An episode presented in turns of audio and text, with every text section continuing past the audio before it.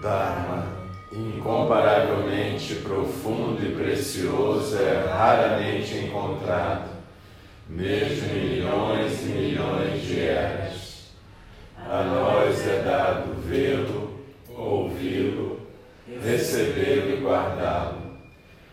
Oxalá possamos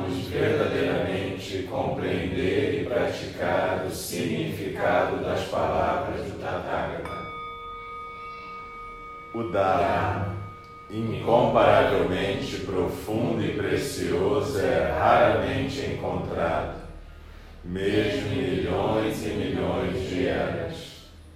A nós é dado vê-lo, ouvi-lo, recebê-lo e guardá-lo. Oxalá possamos verdadeiramente compreender e praticar o significado das palavras do Tathagata o Dharma, incomparavelmente profundo e precioso, é raramente encontrado, mesmo em milhões e milhões de eras. A nós é dado vê-lo, ouvi-lo, recebê-lo e guardá-lo. Oxalá possamos verdadeiramente compreender e praticar o significado das palavras do Tathagata.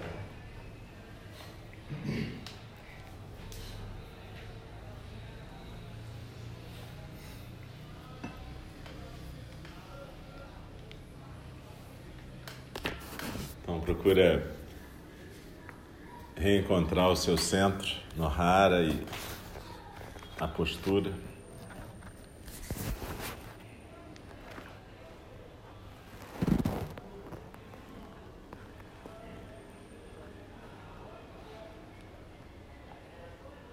E a gente vai continuar estudando uma pérola brilhante.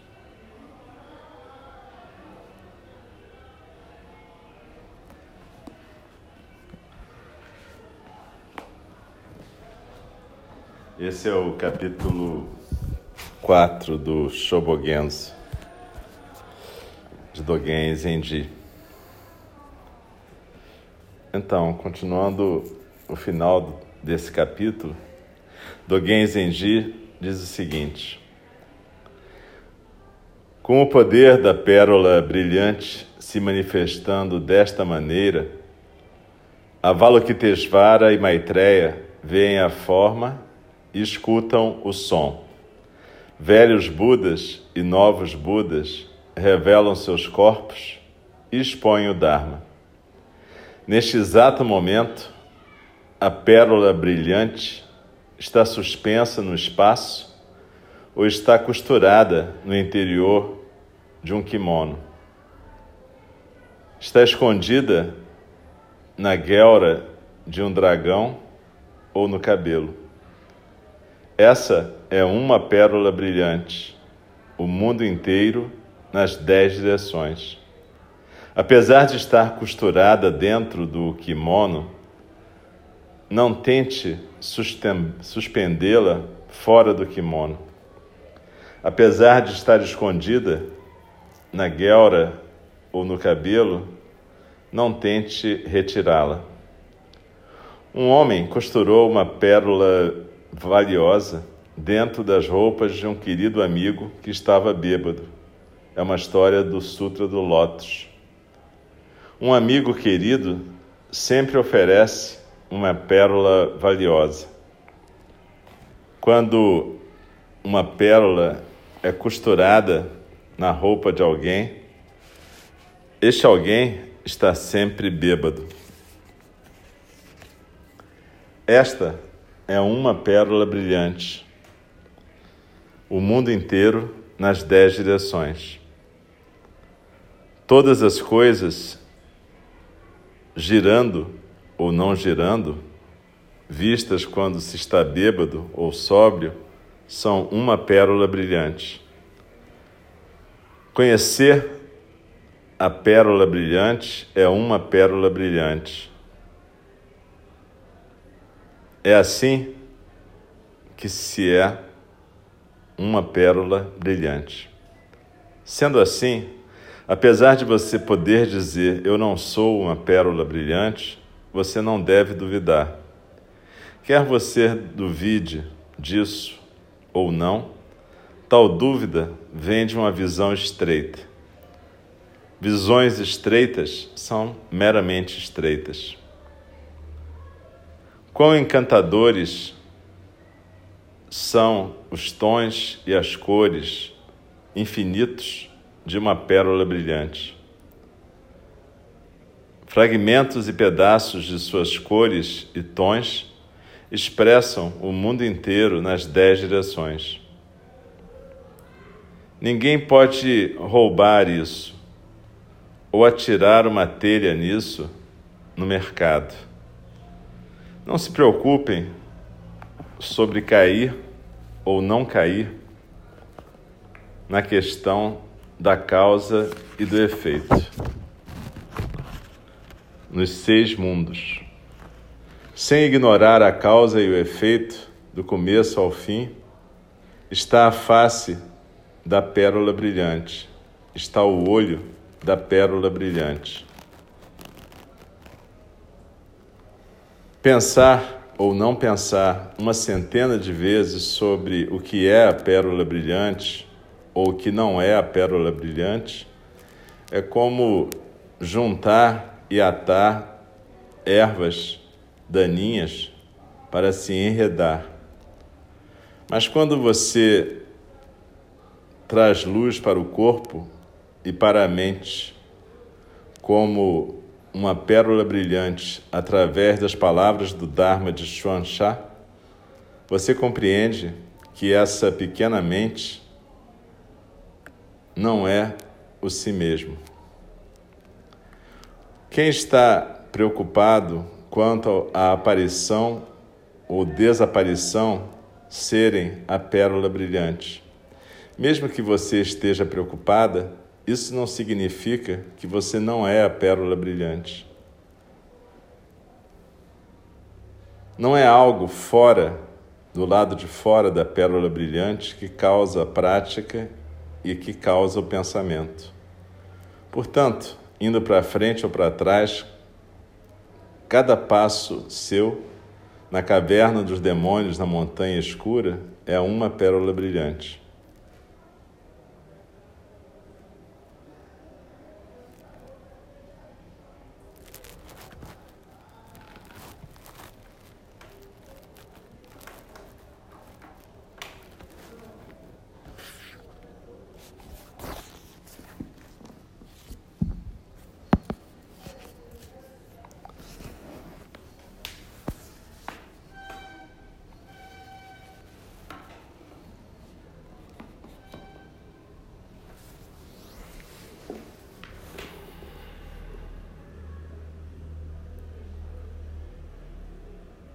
Como a gente estava vendo na semana passada,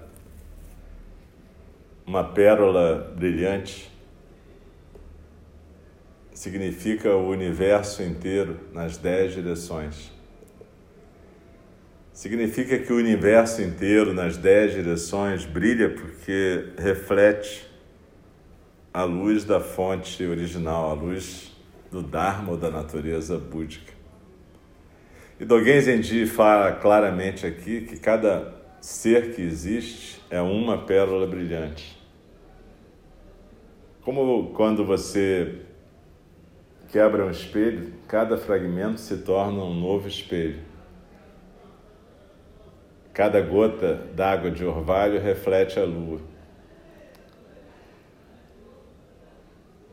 Cada manifestação singular aqui e agora em todos os mundos, nas dez direções, é exatamente uma manifestação singular dessa uma pérola brilhante, que também é a natureza búdica. Por isso que ele diz que, bom, tanto faz você acreditar nisso ou não, isso não importa. Seja como for, você vai estar refletindo a natureza búdica. Mas a questão para nós, enquanto praticantes do Dharma, é como é que a gente pode não ser um obstáculo para essa manifestação do Dharma. Ele cita uma história do Sutra do Lótus em que um amigo está bebendo com outro, um deles fica bêbado, e o mais rico, quando vai embora, costura uma joia preciosa ou uma pérola no interior do kimono do mais pobre. E vai embora. E o mais pobre não percebe que já está caminhando com aquela pedra preciosa costurada na sua roupa. Isso é como aquele outro Koan em que o mestre diz para o aluno que ele está morrendo de sede no meio do rio.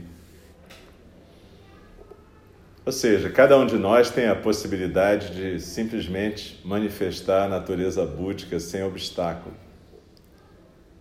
Se a gente não ficar se enredando nas nossas próprias ervas daninhas. Lembra, manifestar a natureza búdica quer dizer que a gente vai poder cumprir aqueles quatro votos que nós vamos repetir no final da fala do Dharma hoje. As criações são inumeráveis, faço o voto de libertá-las. Ou seja, todas as criações devem ser libertas, tanto os seres sencientes, pessoas, animais, plantas, pedras, quanto as nossas próprias criações mentais. Ou seja, nada deve ficar estagnado, preso, nada deve ser agrilhoado. Ou seja, a gente não deve interromper o movimento, o fluxo da natureza búdica.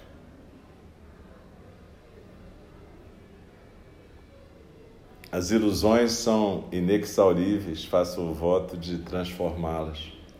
Lembra, nós sempre vamos estar imersos no mundo da ilusão. O Dharma não significa você praticar para um dia ficar vendo a verdade ou passar a ver alguma coisa que os outros não veem. A questão é como que você vive nesse mundo relativo e consegue se movimentar no mundo da ilusão sem ficar preso e enredado na ilusão.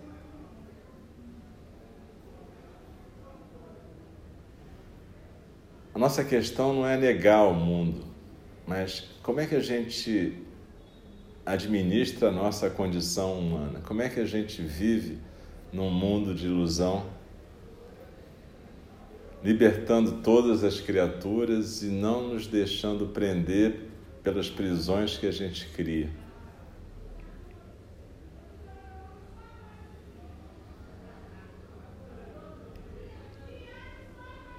Como é que cada encontro nosso com cada ser senciente pode ser aquele encontro feliz que Spinoza dizia? Um encontro em que cada ser senciente manifesta plenamente a natureza búdica.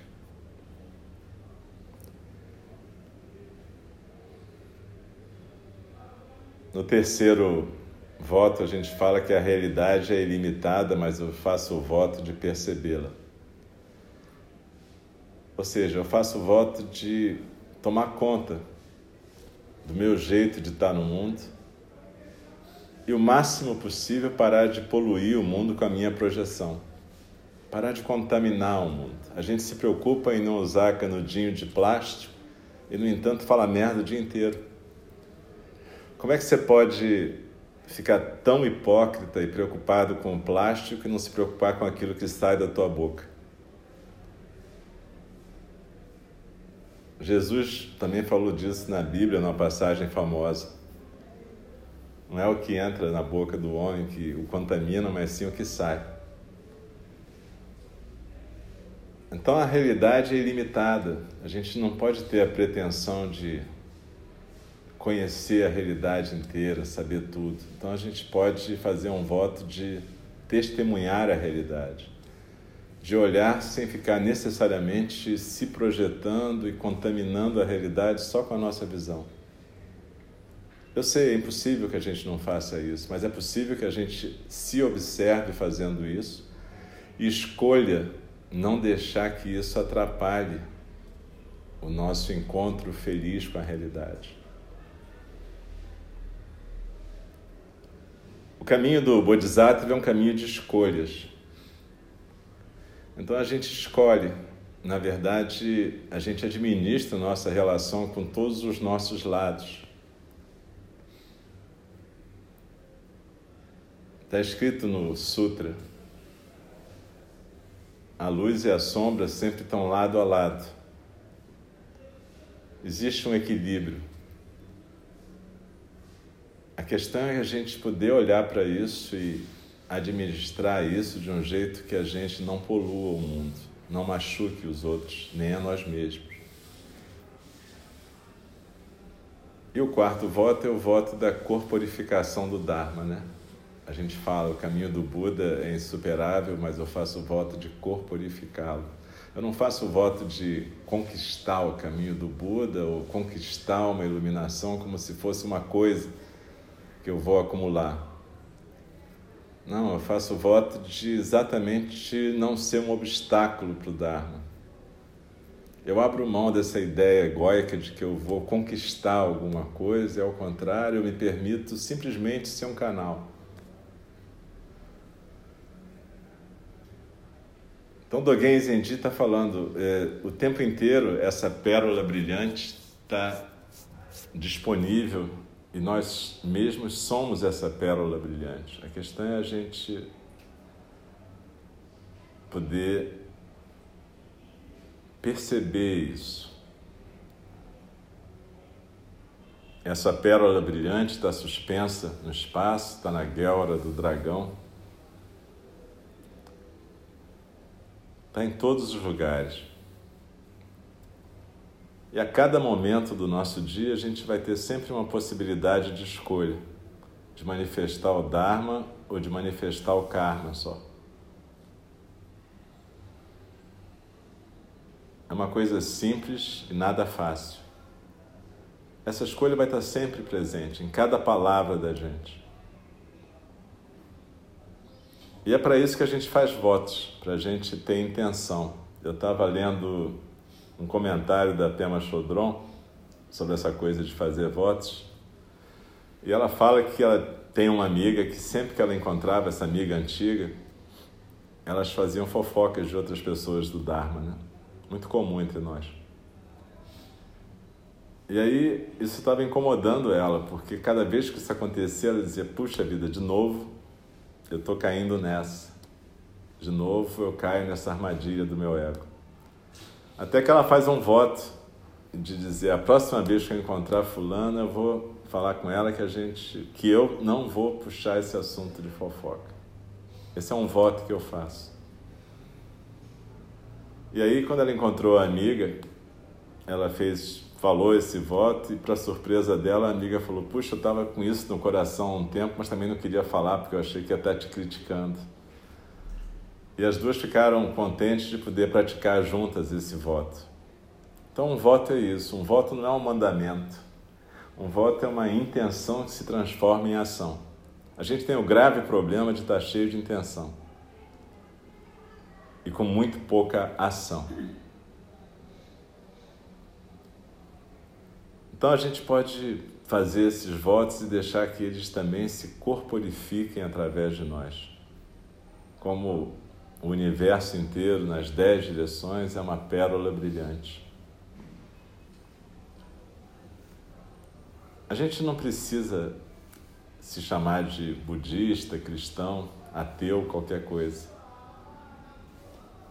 Por isso que Dogen Zenji fala, tanto faz se você acredita nisso ou não. A questão é o que é que você faz, não é o que você acredita. A questão é como você é membro dessa coletividade de seres frágeis, vulneráveis e como é que você pode de alguma maneira libertar essa comunidade, de alguma maneira transformar as ilusões em coisas móveis, não em coisas sólidas, concretas, pesadas. Como é que você pode viver de uma forma mais leve e não ser o peso também para os outros?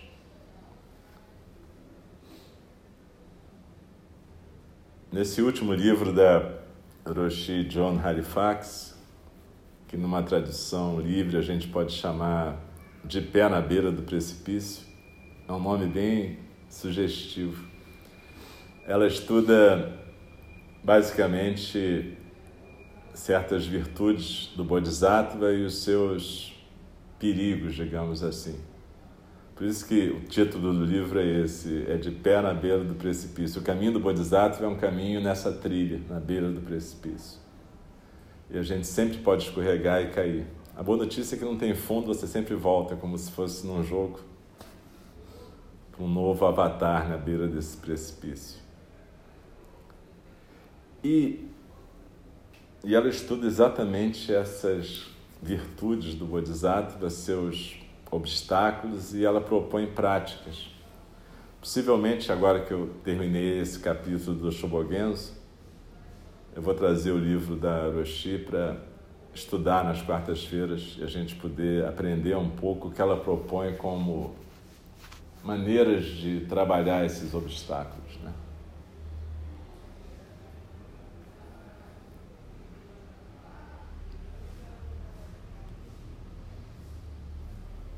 Mas é importante a gente estar tá sempre com uma pergunta, um koan na cabeça: o que, que é isso? O que, que eu estou fazendo aqui? O que, que é essa vida? O que, que é acordar, dormir, nascer, morrer? Meu problema é só ganhar dinheiro, trepar, ter afeto, ter companhia na velhice, não me sentir solitário. Ou será que a gente tem alguma função como um ser senciente que pode transmitir um Dharma?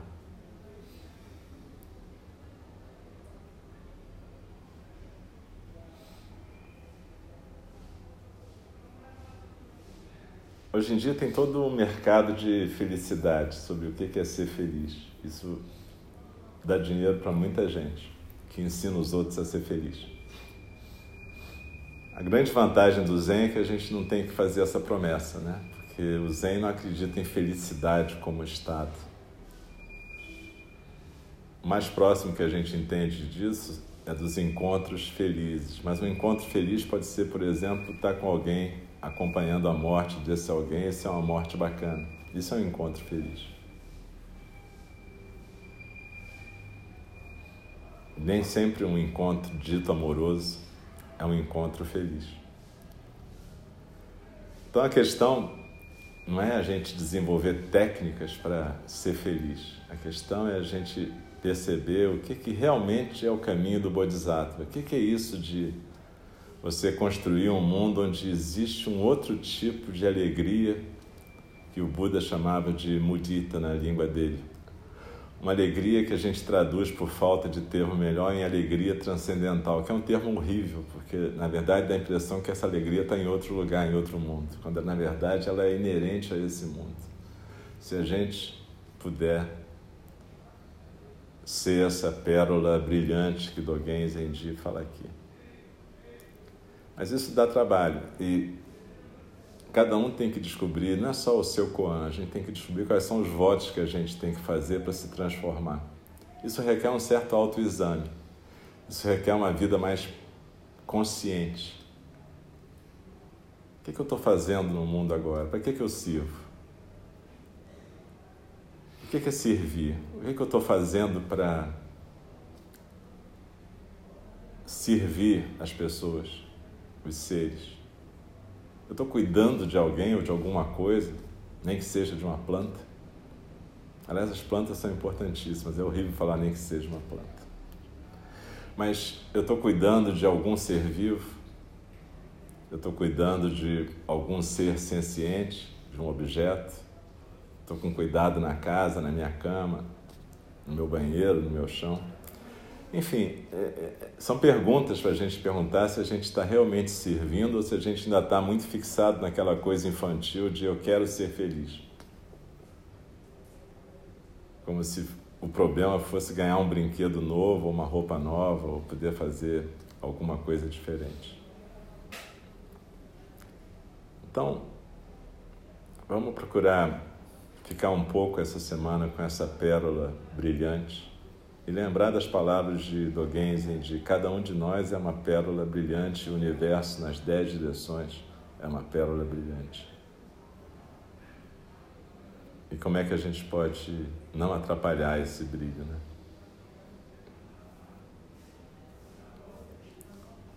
desliza na expiração se aquieta um pouquinho no centro.